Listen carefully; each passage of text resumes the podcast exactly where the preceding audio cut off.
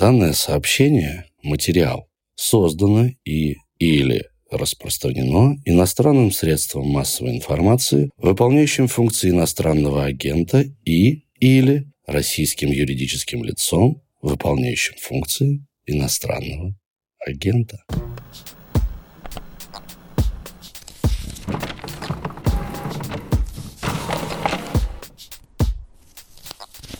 Здравствуйте. Это подкаст «Предисловие». Я Галина Юзефович, книжный обозреватель «Медузы». И в этом подкасте мы говорим о том, как люди, как читатели переживают происходящее с нами всеми сегодня, как это модифицирует их траектории чтения или, может быть, никак не модифицирует, что им помогает, что им не помогает, что делает их жизнь лучше или делает их жизнь яснее.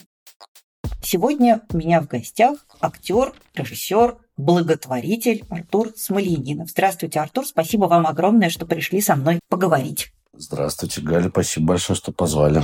А скажите, пожалуйста, как устроена ваша читательская жизнь после 24 февраля? С началом войны изменилось ли что-нибудь в вашей жизни как читателя? Ну, как вам сказать, и да, и нет. То есть я продолжаю читать то, что читал и до войны. К своему стыду впервые читаю «Одиссею» Гомера. «Илиаду» я уже прочитал. Продолжаю не спеша читать «Одиссею». Хотя, в общем, надо сказать честно, что не сильно что изменилось с той поры. Вот, судя по тому, что там написано. Но меня а, основной вопрос возник, что мне читать детям. О, это действительно очень важный вопрос. А сколько вашим детям? Шесть и три. Ох, да, шестилетнему уже нужно читать что-нибудь эдакое, тематическое. Да, я вот остановил свой выбор на хрониках Нарнии. Благо, что ему нравится. Он слушает. И мы каждый вечер читаем хроники Нарнии. Мне кажется, в принципе, что вот в этих двух таких э, фундаментальных литературных трудах 20 века в жанре фэнтези, это там «Властелин колец» вместе с «Хоббитом» и «Хроники Нарнии», собственно, в общем, вся человеческая гуманность и мораль, и взаимоотношения со злом, как с ним быть, и что с ним делать. Там, в общем, начиная, наверное, с 6 лет и, в принципе, там до подросткового возраста, в принципе, там все заложено. То есть, если бы вопрос стоял так, вот, а что читать детям, я бы посоветовал вот эти две книги в первую очередь. А сам я, ну, я и до этого, опять же, был погружен. Мне очень интересно разобраться в истории Советского Союза, в становлении его как государства по-настоящему, не в мифологическом смысле, да. Я читаю самые разные книги, я очень люблю такой огромный труд исследовательский Бенедикта Сарнова, он называется «Сталин и писатели». Угу, да, классическая книга. Да, ну сейчас это уже классика. Я с ней познакомился впервые от великого до смешного. Я познакомился с ней впервые в туалете на даче у друга, вот, и с тех пор. Туалет – это вообще мощное место для знакомства с литературой туалет вообще это кладезь знаний.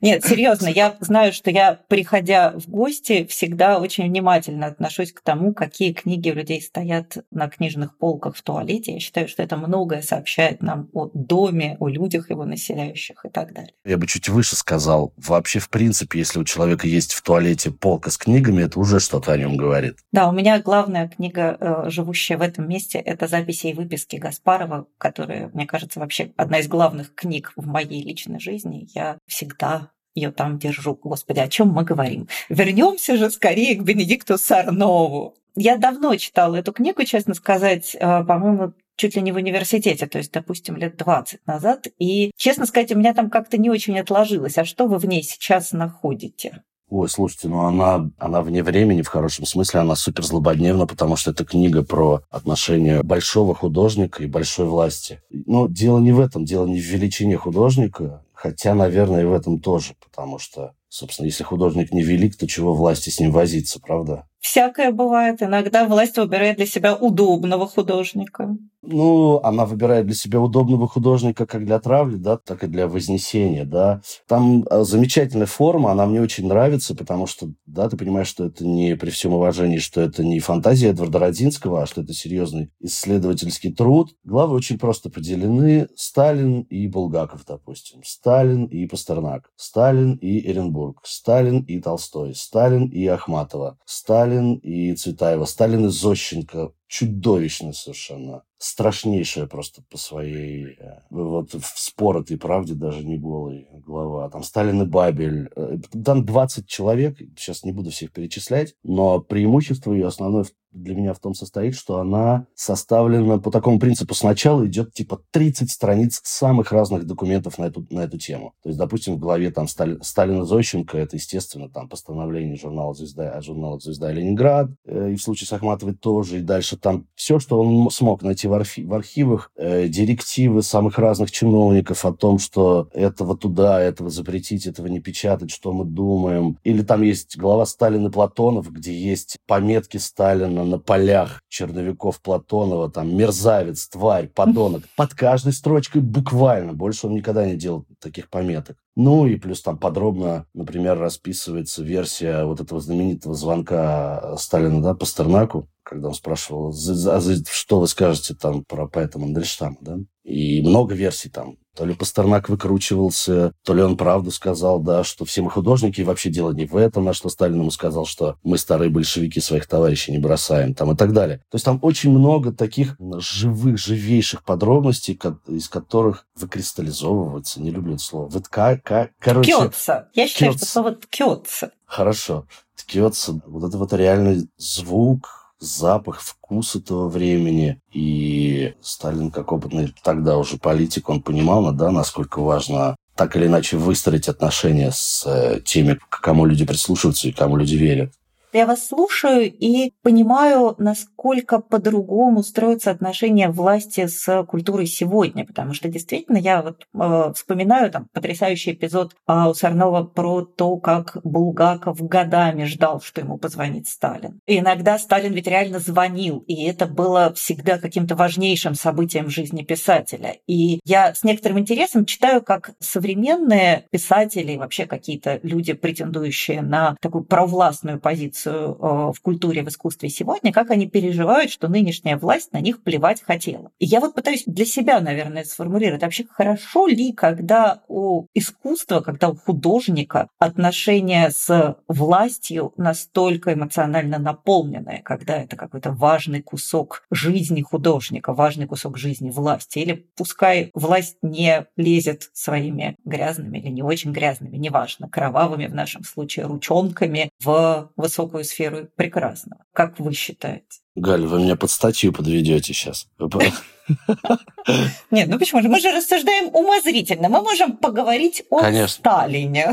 Вот, например, также товарищ Сталин. Шучу, шучу, конечно. Смотрите, мне кажется, на ваш вопрос нет ответа, потому что э, художник не выбирает, э, как любой человек, в каком времени ему жить. Он просто в нем живет и его абсорбирует. Если ему приходится общаться с властью, особенно так, там, как Булгаков, например, или Ахматова, или Зощенко тот же, то, конечно, для них, как для людей живых, обыкновенных людей с человеческой судьбой, со своими трагедиями, там, с, шума, с сумасшествием Зощенко, с, там, с изоляцией Горького, с, с сыном Ахматовой, да, я была тогда с моим народом там, где он э, тогда, к несчастью, был. Для них, как для людей, это чудовищно, конечно. Но очень может быть, что да так и есть, потому что художник не может по-другому. Он все равно абсорбирует в себя то, что есть. Он не выбирает, он не оценивает, он не говорит, ой, нет, ну что-то тут как-то вот мне приходится с властью общаться, поеду-ка я. Кто-то и едет, но он все равно продолжает с этой властью общаться, потому что власть – это всегда э, предмет исследования любого художника. Всегда. И чем страшнее власть, тем интереснее художнику. Ему и страшно, и интересно. И я думаю, что и Булгакова, опять же, и Ахмат Ахматова, если поэма без героя, она вся вдохновлена этим временем. Черт возьми, другого-то не было. Ей приходилось общаться, и, конечно, если бы она как человек могла выбирать, общаться или нет, она бы не общалась. Но раз ей пришлось общаться, то ее уникальное счастье в том, что она художник, и она смогла нам об этом рассказать. Мне кажется, что сегодняшняя культура чувствует себя немножко покинутой, потому что власть ведь для всех этих художников, которых вы перечислили, и для тех, кого не перечислили, она же всегда была не только объектом исследования, она всегда была собеседником. Иногда очень настойчивым и грубым, да. Почти всегда довольно настойчивым и грубым, но это всегда была какая-то внутренняя форма диалога. Я вот всегда, например, вспоминаю мою любимую историю про Бродского, который писал письмо Брежневу. О, это великое письмо, да. Да, потому что Бродскому было важно как поэту обратиться к власти. То есть он обращался к власти от лица культуры, от лица литературы. И э, сегодняшняя культура, мне кажется, и в хорошем смысле, и в плохом властью забыта. Власть совершенно не переживает из-за того, что она не разговаривает с культурой, культура не разговаривает с ней. Вот я пытаюсь понять, это как-то хорошо для, для, для культуры, власть-то бог с ней. А вот хорошо ли это для культуры? И не знаю, нет у меня на этот вопрос ответа. Галь, мне кажется, для культуры все хорошо. Для культуры хорошо сама жизнь по определению и, ее в ней присутствие. Для человека творческого сама жизнь, вдохновение, сама по себе. То есть отсутствие диалога – это тоже диалог. Ну вот, пожалуйста, там, вот есть Глуховский, да, вот из современных авторов, кто первый на ум приходит. Ну вот с ним власть не общается, а он с ней, очевидно, да, и общается очень хлестко. Я уверен, что его реплики не буквальные, да, а его э, литературные, его образы туда доносятся, они долетают я в этом не сомневаюсь. Так что если обязательно нужно выбрать, кому здесь хорошо, кому здесь плохо, ну, скорее плохо власти, что она не отвечает, потому что следовало бы все-таки ответить, наверное, и поговорить, а вдруг что бы умное услышали. Но, э, понимаете, власть-то, власть-то уйдет, а литература останется. И мы уйдем, а язык останется. Поэтому к разговору про Бродского, помните, да, как бы он не в письме, правда. Кстати, вот я хотел такую ремарку сказать, что, понимаете, он не к власти обращался, в этом-то и штука, что у меня от этого письма такое ощущение, что он как раз попытался обратиться к нему как к человеку потому что заканчивается оно тем, что все мы с вами ляжем в одну землю. То есть он взывает к его каким-то первородным инстинктам, что мы все смертны, и жестокость это и ограниченность сознания, она не имеет никакого смысла. И я все равно вернусь, и вы все равно будете генсеком, и все равно мы умрем но ну, не общается и не общается. И ладно. Как это, да, еще Бродский сказал, что эволюция человеческого сознания неравномерно развивается, поэтому если Брежнев человек, то я нет. Ну, Иосиф Александрович вообще любил так э, хлестко выразиться. Примечание. Это специальная рубрика «Примечания», в которой вместе с партнером нашего подкаста, банком «Точка», мы советуем интересные книги или рассказываем об интересных деталях из книг, которые советуют наши гости. Точка – банк для предпринимателей и предприятий, поэтому наши рекомендации особенно полезны для всех, у кого уже есть свое дело или кто собирается его начать. В книге «Терапия беспокойства» известный американский психолог Джон Бернс рассказывает, как беспокойство мешает нам в жизни и работе и рекомендует методики, позволяющие справиться с тревогой. В качестве примера он приводит историю своего клиента, адвоката по имени Джеффри. На протяжении всей своей успешнейшей карьеры Джеффри страдал от постоянной тревоги. Он был уверен, что одного проигранного дела окажется достаточно, чтобы все им достигнутое обратилось в прах. Джеффри верил, что стоит ему оказаться не на высоте, как от него с презрением отвернутся коллеги, жена и дети перестанут его любить, клиенты больше не станут ему доверять, и очень скоро он окажется в нищете. Тревога лишала Джеффри сил и радости, Вся его жизнь превратилась в сплошную гонку за достижениями, которые тоже не приносили удовлетворения и покоя. Для того, чтобы справиться с проблемой, Джон Бёрнс предложил Джеффри поставить эксперимент. Проиграв мелкое дело, всего лишь второе за 30 с лишним лет практики, Джеффри должен был рассказать о своей неудаче десяти коллегам, а после разговора отметить галочкой, как они отреагировали – негативно, позитивно или нейтрально. К огромному удивлению Джеффри, шесть из десяти адвокатов просто не обратили внимания на сказанное и продолжили говорить о себе. Остальные четверо бросились в ответ сами изливать душу, рассказывая о собственных проигрышах и выражая радость от того, что даже у самого Джеффри иногда бывают провалы. Таким образом, пишет Джон Бернс, адвокат понял, что тревога лишала его способности мыслить здраво. Он выяснил, что сильно переоценивал собственную значимость для других людей и также сильно преуменьшал чужой эгоизм. Точка тоже помогает меньше тревожиться. Банк работает с 2015 года и всегда старается поддерживать предпринимателей. И в период пандемии, и сейчас. Если вы работаете на себя или только собираетесь регистрировать свой бизнес, точка возьмет на себя все заботы. Бухгалтерию, валютные сделки, работу с тендерами. А еще поддержка банка всегда поможет ответить на сложные вопросы. Подробности в описании нашего подкаста. Ну, а мы продолжаем. Вы меня с самого начала бесконечно заинтриговали чтением э, Гомера э, в наше нелегкое время, потому что мне кажется, что вообще гомеровский миф, он как-то сегодня с неприятной болезненностью, неприятным реализмом актуализируется. Абсолютно. Но там хотя бы понятно, за что воевали, там за женщину, хотя уже через 10 лет было понятно, что уже ни до какой ни в дело уже ни в какой ни в женщине. Да ну, за общем, деньги там... они воевали. Какие там, какая женщина? Э, ведь Парис же не только Елену попер, он же еще и хозяйство попятил у Менелая. Тут-то понятно, мне кажется. Ну вот понимаете, будь я Менелаем, я бы хозяйство ему простил.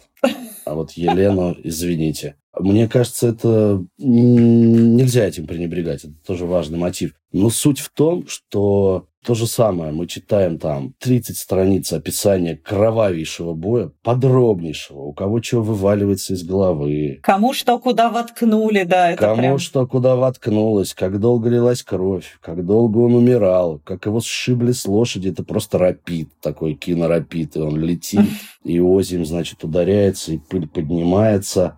А потом вопрос, а зачем? А ответа нет. Вот у меня полное ощущение про Илиаду, во всяком случае, что там нету внутри ответа на вопрос «зачем?». Да потому что хочется. Вот хочется и все. Хочу и могу. Вот. Это два главных мотива. Все. Но хочется-то не всем. Хочется только, по большому счету, предводителям ахейцев, а всем остальным, по-моему, очень хочется домой. Это как раз тоже сближает нынешнюю ситуацию с Да что вы, да что вы. А Гектор с таким упоением там в течение суток, значит, прорубал эту стену к э, этим ахейским кораблям. И с таким упоением тоже там описывается и в подробностях как он э, крошил черепа и там сколько человек вокруг него летало и кого он куда протыкал, что по ним, в общем, не скажешь, что они очень прям не хотели воевать. Потому что если ты не хочешь воевать, ну ты сел там у себя в городе, наверное, заперся и сидишь. Нет, разве не так? Но как-то, видимо, у них так не получалось. Опять же, законы и обычаи войны, если к тебе пришли воевать, ты же не можешь сидеть за стеной. Порядок-то должен быть. Ну, кто-то сидел за стеной. Много кто, извините. Кому там Чингисхан-то приходил? И кто там за стенами сидел и не сражался? Не помню. А, ну, может, и не будем вспоминать. Мне кажется, все поняли, о ком речь.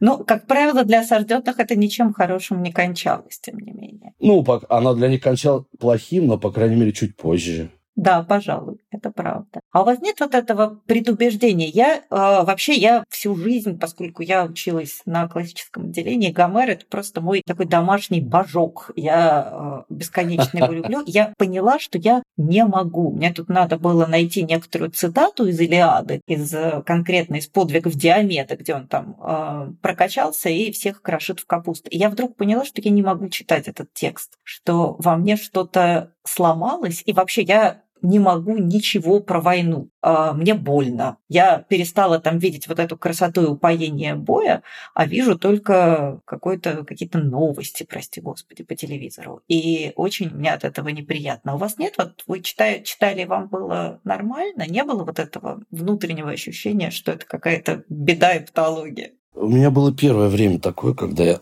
как и большое количество людей, я думаю, пребывал просто в э, оцепенении, потому что непонятно было, что делать, делать ли что-нибудь, а если делать, то что и как. А когда как-то все это устаканилось, и мы, простите, пожалуйста, но это правда, и мы к этому привыкли, да. То мы стали жить привычной жизнью, я стал дальше читать.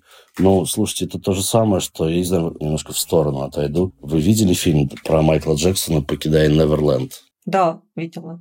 Ну, вы Майкла Джексона перестали слушать после этого? Да, мне неловко в этом признаваться, да, перестала. А, наверное, если бы я любила Майкла Джексона на входе чуть больше, я бы а, не перестала. Майкл Джексон был как-то такой, ну, часть моего плейлиста, но не то чтобы ключевая. Я больше не могу, я помню. Для меня что-то сломалось. А вот для меня так это, это, эта стена, эта граница так и не разрушилась. Потому что, ну, окей, это был человек Майкл Джексон, и он такой. А вот есть образ, есть миф, есть легенда, есть музыка, и она пережила всех, и всех переживет. И его самого, и его жертв, сожалению, несчастных. Но она переживет все. Так и здесь. Наверное, это очень цинично прозвучит. Ну, как бы война войной, а Гомер по расписанию. Ну, то есть да, это вопрос, как, конечно, какой-то индивидуальной чувствительности, потому что я какие-то вещи тоже могу. А вот, вот это вот бесконечный, как вы очень точно сказали, кровавый рапид, когда ты подробнейшим образом читаешь, через какие именно внутренние органы прошло копье, вот что-то у меня поломалось. Поэтому, да, Дисею я легко себе представляю, что можно читать, она все таки гораздо более человеческая, гораздо более про людей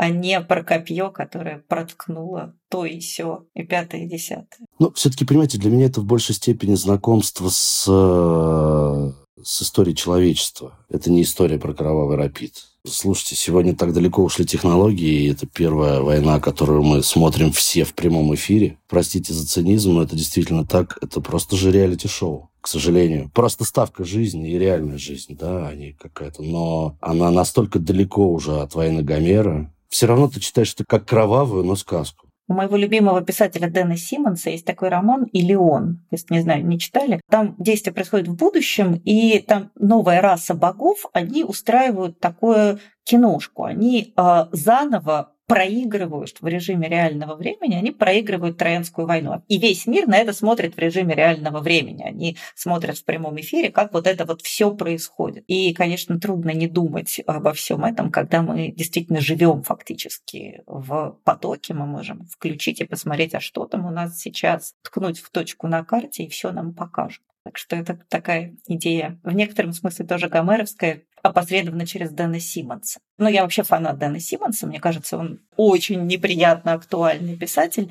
но или он это прям вот такая вещь, которая именно хорошее приложение к Гомеру. Продолжение. Да, в некотором смысле продолжение, да. Гомер такой э, здесь и сейчас.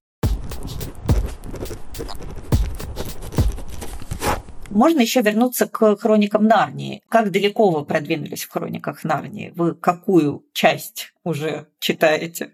Мы только на десятой главе первой книги, так что недалеко мы А вы начали с «Льва, колдуньи и платяной шкаф» или с «Племянника-чародея»? Э, с «Племянника-чародея». Я читала ее со своими детьми два раза, все семь книг от начала до конца, и я поняла, что где-то ко второму прокруту, на втором ребенке, я почувствовала, что у меня все таки есть некоторые сложности с уровнем религиозности в этой книге. Она все таки очень такая прям... Слово пропагандистский сейчас уже употреблять тоже нельзя, но она очень, как мне кажется, э, давит в эту точку. У вас нет с этим сложностей? Вы понимаете, штука в том, что я ее первый раз прочитал, когда мне было 12 лет, и я вообще не представлял себе, религиозная она, нерелигиозная. Я воспринимал ее непосредственно. И даже если там, безусловно, огромное количество христианских аллюзий, собственно, вся она на них построена, но в отличие от, скажем так, официальных дилеров христианства, это чеканная формулировка, я теперь запомню и буду ее всегда употреблять. Я тоже могу в граните, не только как некоторые там. А, она наполнена настолько живым, живым чувством, что в конечном счете неважно, там нету никакого вот этого вот религиозного маркетинга. Основной тезис, который в том, что у них все неправильно, а у нас все правильно. Там этого вообще нет. Это настолько из сердца, это настолько по-настоящему, и это так красиво и по-человечески все интерпретировано, если хотите. То есть это все пропущено через сердце, не через голову. И это все не про власть, а это про, простите, черт возьми за банальность, это про любовь. Как сохранять это чувство, когда вообще все против? Ну, понимаете, вот сегодняшние официальные дилеры бы они сказали, что, да как сравнить нашего бога с животным, со львом, это что за зоофилия? Вы что, с ума сошли? Не пять лет э, и поехали. Ну, я уверен, что примерно так это и было. Может быть, еще и доберутся они до хроник Нарнии. В этом и штука. Вот эти догмы, да, о которых вы говорите, которые, как вам кажется, там вам навязывают. Они же в человеке, они же не в книге.